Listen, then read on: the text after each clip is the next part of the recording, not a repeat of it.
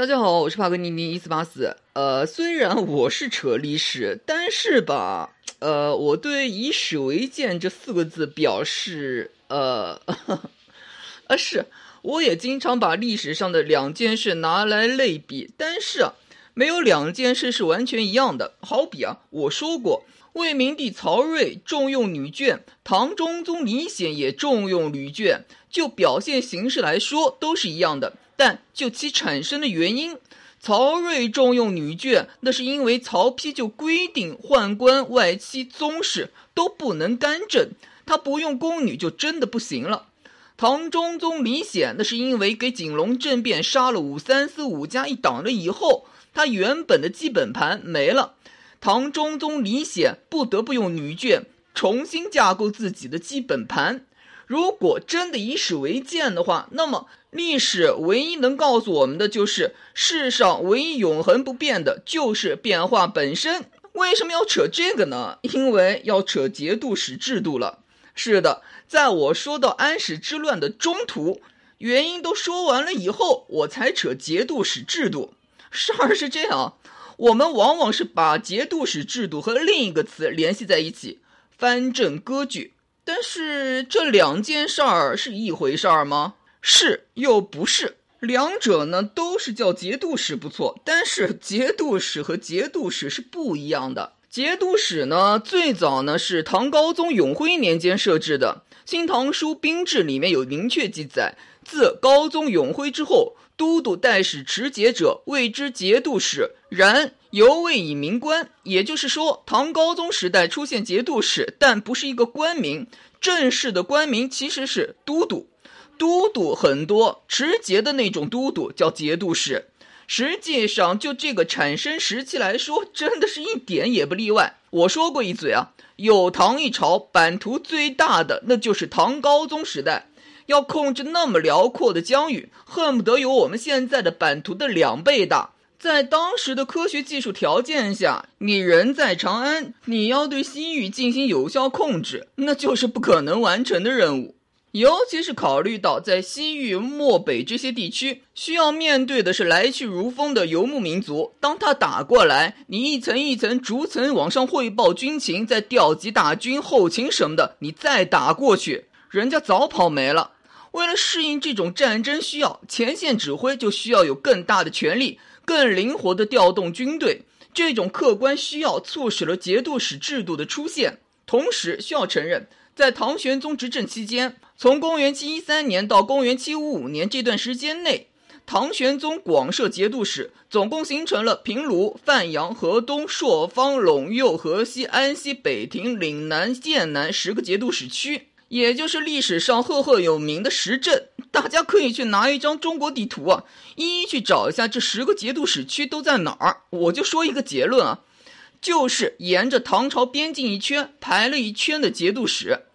多说几句，这个岭南和剑南啊，这个方向是在四川、云南、广西一带。我们要考虑到那边是青藏高原的东南部，其实啊，那也是主要针对吐蕃。这种在边境上安排一圈节度使这个场景啊，其实和朱元璋的布阵很像。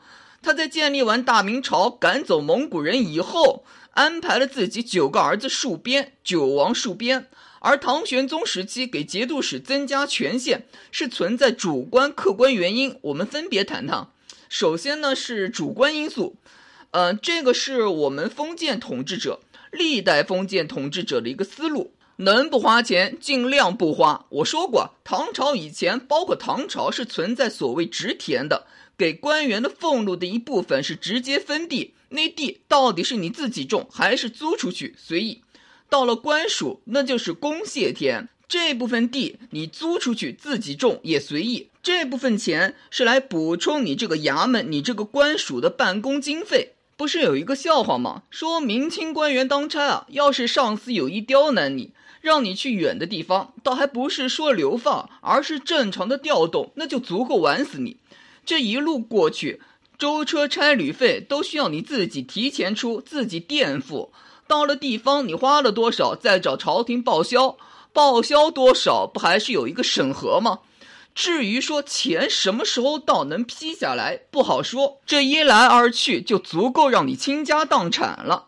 在这种能不花钱就不花钱的思路下，节度使的开销能自己解决，那该多好啊！其次呢，我们说几个客观因素啊，一个是节度使镇守的地方确实是在远离大后方的地方。后勤保障，如果是从后方运过去，这一路的舟车劳顿、人吃马喂的，一年两年成，你制度化下来，长期这样真扛不住。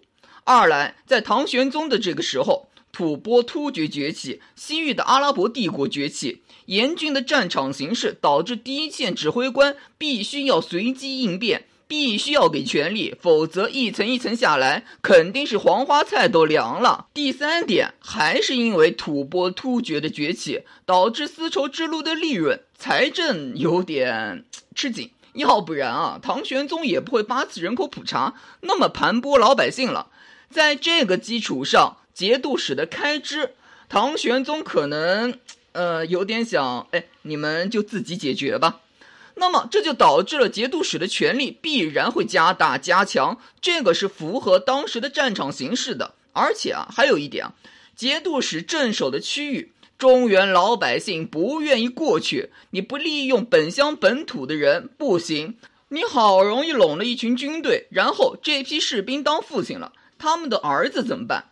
自谋出路。在安西四镇，在北庭都护府，在新疆那儿，在蒙古自谋出路种地。中原老百姓不愿意过去，父亲老了，结婚生子了，要给他们的儿子找出路。这两个客观原因一旦结合，这就出现了所谓藩镇里面老兵父子相传，乃至亲兵的出现。真不见得是那些节度使一开始就想大权独揽什么的，当时的环境不得不那样。这么说好了，在清代史学家赵翼的《念二史札记》里面谈到，唐之官制莫不善于节度使，可见节度使这个制度本身至少在一定程度上确实产生了积极作用。史家有一部分人是赞同的，但是抱歉，后来出了乱子。注意，这个乱子还不见得是说边兵强悍，节度使手下的军队战斗力太强了。呃，拜托。一个军队，他的战斗力强悍，这难道不应该是优点？怎么成了缺点了？而且啊，在我们中国古代，一个国家最强悍的军队，那就是在边境，不用想的。为什么？边境成天打仗，随时准备着打仗，游牧民族什么时候来不知道，随时可能掉脑袋。你不强悍，你真得死那儿。大后方的军队，那就是负责治安，是是会有操练，但是操练和实战还是有差距的，不是吗？其实啊，节度使制度本身一开始是蛮好的，这就好像说唐朝初期的租庸调制度一样。唐朝著名的政治家陆贽评价说。其取法也远，其利益也深，其敛财也均，其育人也固，其财规也简，其倍率也周，各种的美好。可是租庸调制度的基础，人均一百亩地，随着人口增加无法满足，租庸调制度也就崩溃了。说到底，没有一个制度是能够永远正确下去。一开始可能各种灵光，各种正确，但是时间久了，时过境迁。可能就不行了，这才有了那一句与时俱进。单纯的、片面的截取一个历史片段，说这个制度好或者不好，不合适、不科学。好比啊，那个日本的终身雇佣制，在当年日本经济泡沫各种腾飞的时候，终身雇佣制各种吹上天啊，说这个制度啊，加强了员工的身份认同、忠诚度，拿企业当家。谁不想家好？所以呢，这些员工各种卖力。现在呢，还是说日本这种终身雇佣制，员工拼资历，缺乏动力，一潭死水。于是企业缺乏活力，制度还是那个制度，只是环境变了，所以评价也变了。回到说节度使制度，我们往往一说节度使，说的是中唐、晚唐的藩镇割据，以此为证据说节度使制度不好。抱歉，虽然都是叫做节度使，但是唐初的节度使和中唐、晚唐的藩镇割据的节度使不是一回事。至少在一开始节度使制度很不错，要不然唐玄宗脑袋出问题，他去加大节度使的权力。只是后来出了问题，出了什么问题？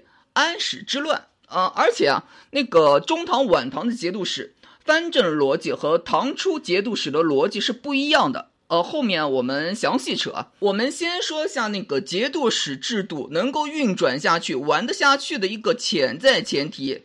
你中央必须强大，无比强大，能压制得了那些节度使占据的藩镇，你能揍趴他们，他们才会乖乖听话，不敢反叛。这个啊，其实啊，是很像我们之前的西周封建封土建国，周天子占据关中，在西周初期，周天子强悍的时候，哪个诸侯敢不过来朝拜？一次不来，削减封地；两次不来，降低爵位；三次不来，就带兵来揍你。这是何等的威武！问题是，等函谷关以东的诸侯强大起来了，谁还去？孔子说：“这是礼崩乐坏。”抱歉，这是实力使然。在唐朝，准确说，在唐玄宗晚年，太子李亨的继承问题出现了争斗。唐朝中央出现了裂痕，地方上老百姓给压榨，非关陇贵族看不到出路，社会矛盾激化，这就给了手握重兵的节度使机会。于是安史之乱，安史之乱爆发，给了李亨调动自己手里面安西四镇的边兵入关平叛的机会。唐玄宗为了尽快平定叛乱，不让边兵过来，逼迫哥舒翰出关，结果兵败潼关。唐玄宗不得不逃离长安，进而马嵬坡。唐玄宗入蜀，唐肃宗到灵武。注意啊，唐玄宗入蜀和唐肃宗到灵武，这是一个很关键的事情。这代表着唐朝中央彻底分裂，唐朝中央对地方的控制大大下降。我们要认清一个事实，那就是尽管唐玄宗入蜀了，但是唐玄宗并不是到四川养老，他是虎视眈眈，随时打算重新夺回皇位的。在公元七五六年，第五旗入蜀奏事。第五旗对唐玄宗说：“现在用兵，财富最为紧要，财富所出以江淮为最，请任我一职，可以使军用充足，以助尽快讨平叛逆。”这一年八月，唐玄宗让第五旗为监察御史、江淮租庸使。这则史料告诉我们几个事实：第一，唐玄宗这个旗号是有号召力的，真的是有人跑到四川和唐玄宗表忠心。第二，唐玄宗还是有任命官员的权利，要不然唐玄宗让第五旗为监察御史、江淮租庸使有意义吗？就一个空头衔。第三，那是一个细思恐极的问题。既然是唐玄宗任命的江淮租庸使，那么从江淮收上来的税赋。到底是给在四川的李隆基，还是给在灵武的唐肃宗李亨？如果给了李隆基的话，李隆基又不打仗，安史之乱从未打进过四川，那他要那么多税赋军饷干什么？在了解了这些之后，你就能明白为什么李亨没有采纳李密的建议，奔袭安禄山的老巢范阳，而是要先收复长安，拿下关中。李亨奔袭范阳了以后，唐玄宗出四川，在他后面来一家伙的话，怎么办？这不是没有可能啊！在了解了这些以后，我们再去看一个超级搞笑的现象，就是呃，中晚唐的藩镇啊，大概呢是有四十八个。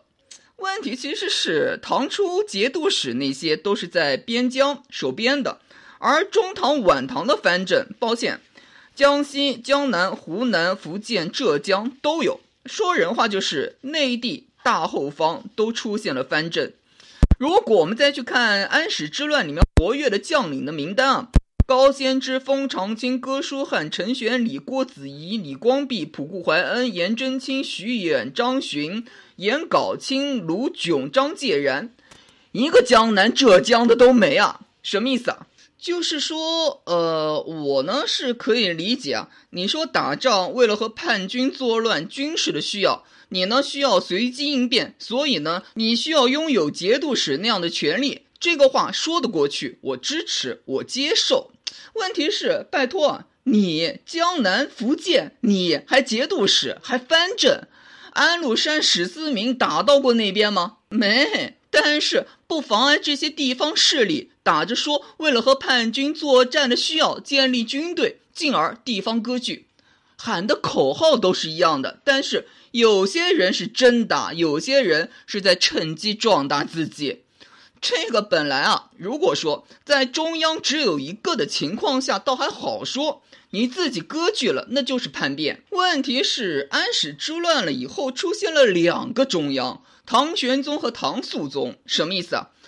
我割据了，你唐肃宗不默认这个事实，我就投靠唐玄宗。你唐玄宗不支持我投靠唐肃宗，安史之乱结束了以后，你再去清算，抱歉，我还是合法的。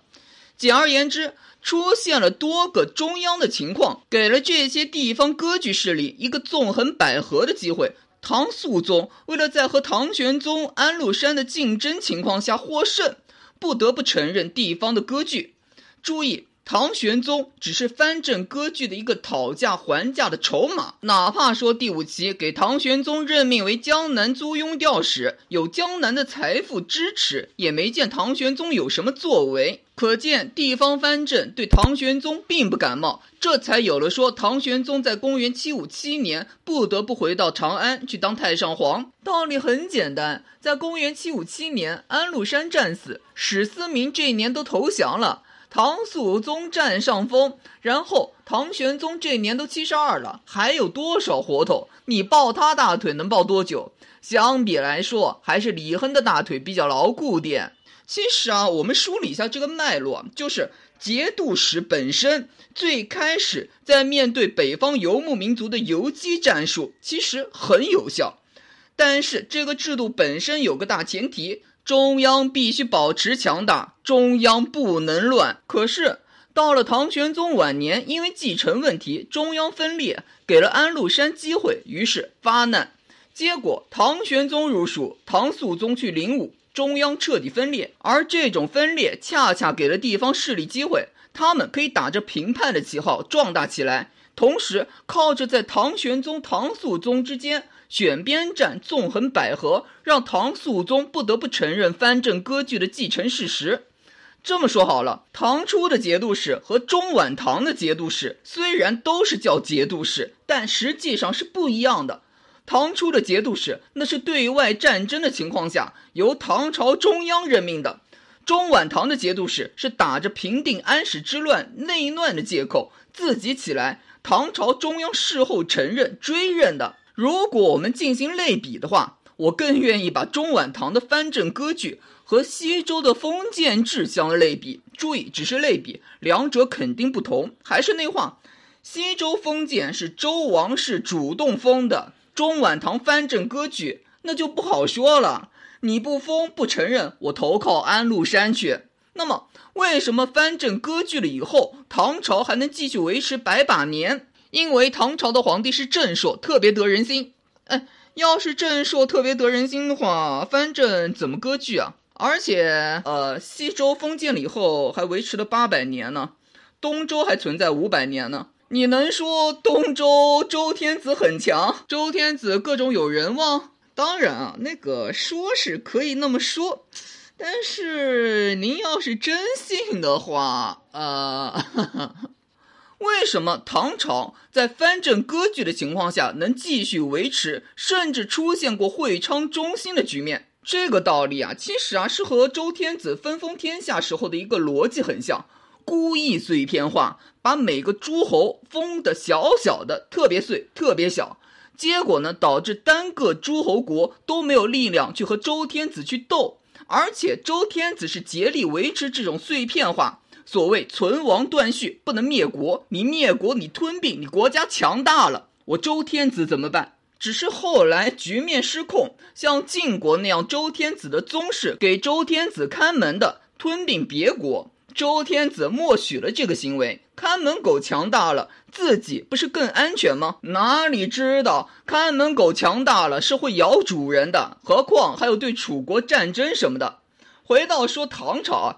尽管说唐朝的藩镇借着平定安史之乱的借口出现，不是唐朝中央政府有意为之，但是就客观事实来说，一下子出现了几十个藩镇，那么这就代表着单个的藩镇都没有势力单挑中央，河北三镇魏博、范阳、承德得互相扶持才能对抗中央，这还是当时最强的三个藩镇。至于别的，就更不用说了。但是说唐朝中央要靠自己一个去铲除所有藩镇，就需要面临呃，要是藩镇一起上的局面。可以说，在安史之乱了以后，又出现了周朝分封的局面。在分封的初期，周天子的诸侯还是来朝贡的。到唐朝，这就表现在江淮的财富继续往关中运。中央的话，中央的旗帜在当时一段时间内还是有号召力的。实际上，无论说唐朝中央还是藩镇，都处在一种恐怖平衡之中。唐朝中央单挑一个藩镇，实力是绰绰有余。但是要掀翻所有，需要积蓄实力。藩镇如果想要推翻唐朝中央政府，要统一天下，抱歉，还需要经过西周的诸侯林立，到战国七雄，再到秦始皇统一六国的不断兼并的过程。说人话就是需要时间，这时间恰恰就是中晚唐百余年的时间。最后的结果其实就是唐朝中央自己先不行了，实力衰弱。地方藩镇彻底割据，那个标志性事件就是黄巢起义。说到底啊，唐朝的灭亡是分两步，第一步是安史之乱，借着安史之乱，藩镇出现开始割据；第二步黄巢起义，打击了唐朝中央力量，此消彼长之下，藩镇起来了，进而没有唐朝中央什么事儿了。呃，这算不算是剧透啊？呃，其实啊，除了可以和西周类比以外，还有另一个可以类比的，就是和三国比。呃，大家知不知道有一本书叫做《残唐五代演义》啊？作者是罗贯中。哎，对，就是写《三国演义》的罗贯中。这其实说明，可能啊，在罗贯中的眼里，残唐五代和三国很像，都是地方割据，都是中央衰弱到灭亡，都是草根崛起。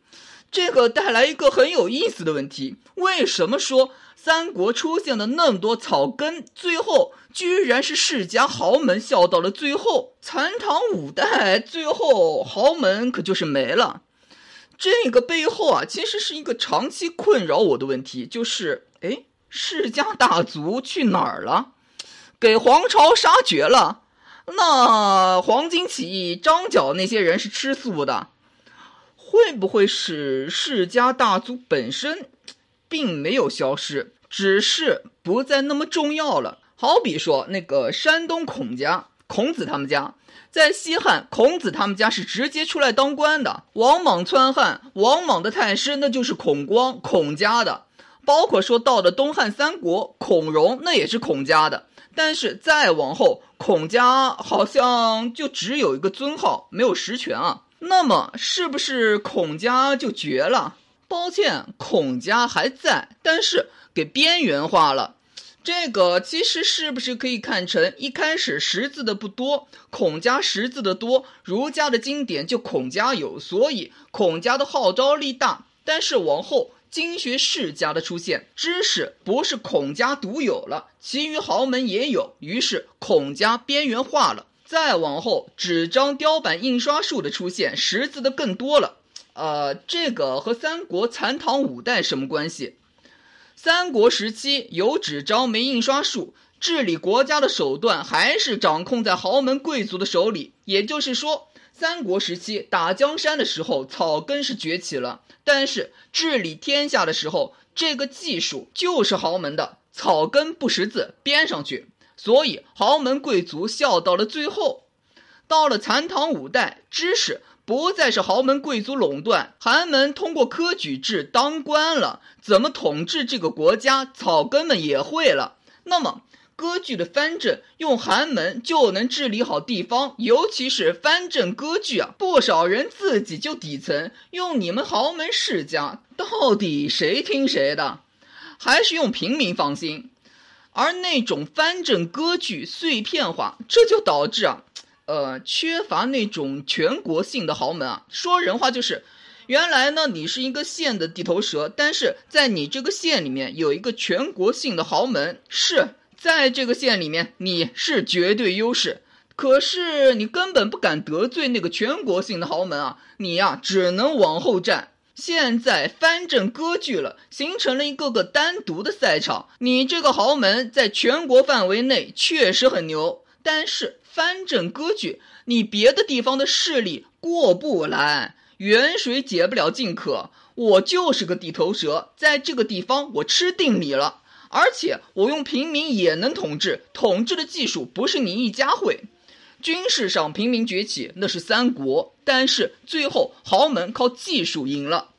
军事上平民崛起，技术上平民也崛起了，这个是残唐五代。尤其是那种藩镇割据、碎片化，把全国性的豪门一个个肢解了、碎片化了。在经历百余年的藩镇割据，这才让统治中国封建社会上千年的豪门在历史舞台上边缘化。他们还在，但是。封建统治者不用了，而此消彼长个上百年，豪门逐渐衰落，剩下的天下最大最强的豪门，那就是皇帝家。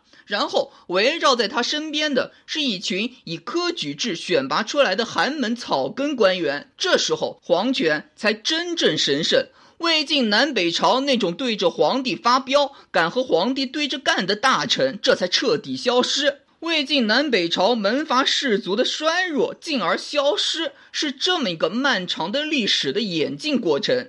从这个角度上来说，安史之乱对我国封建社会的构架产生了深邃的影响，其重要性不亚于秦始皇统一六国。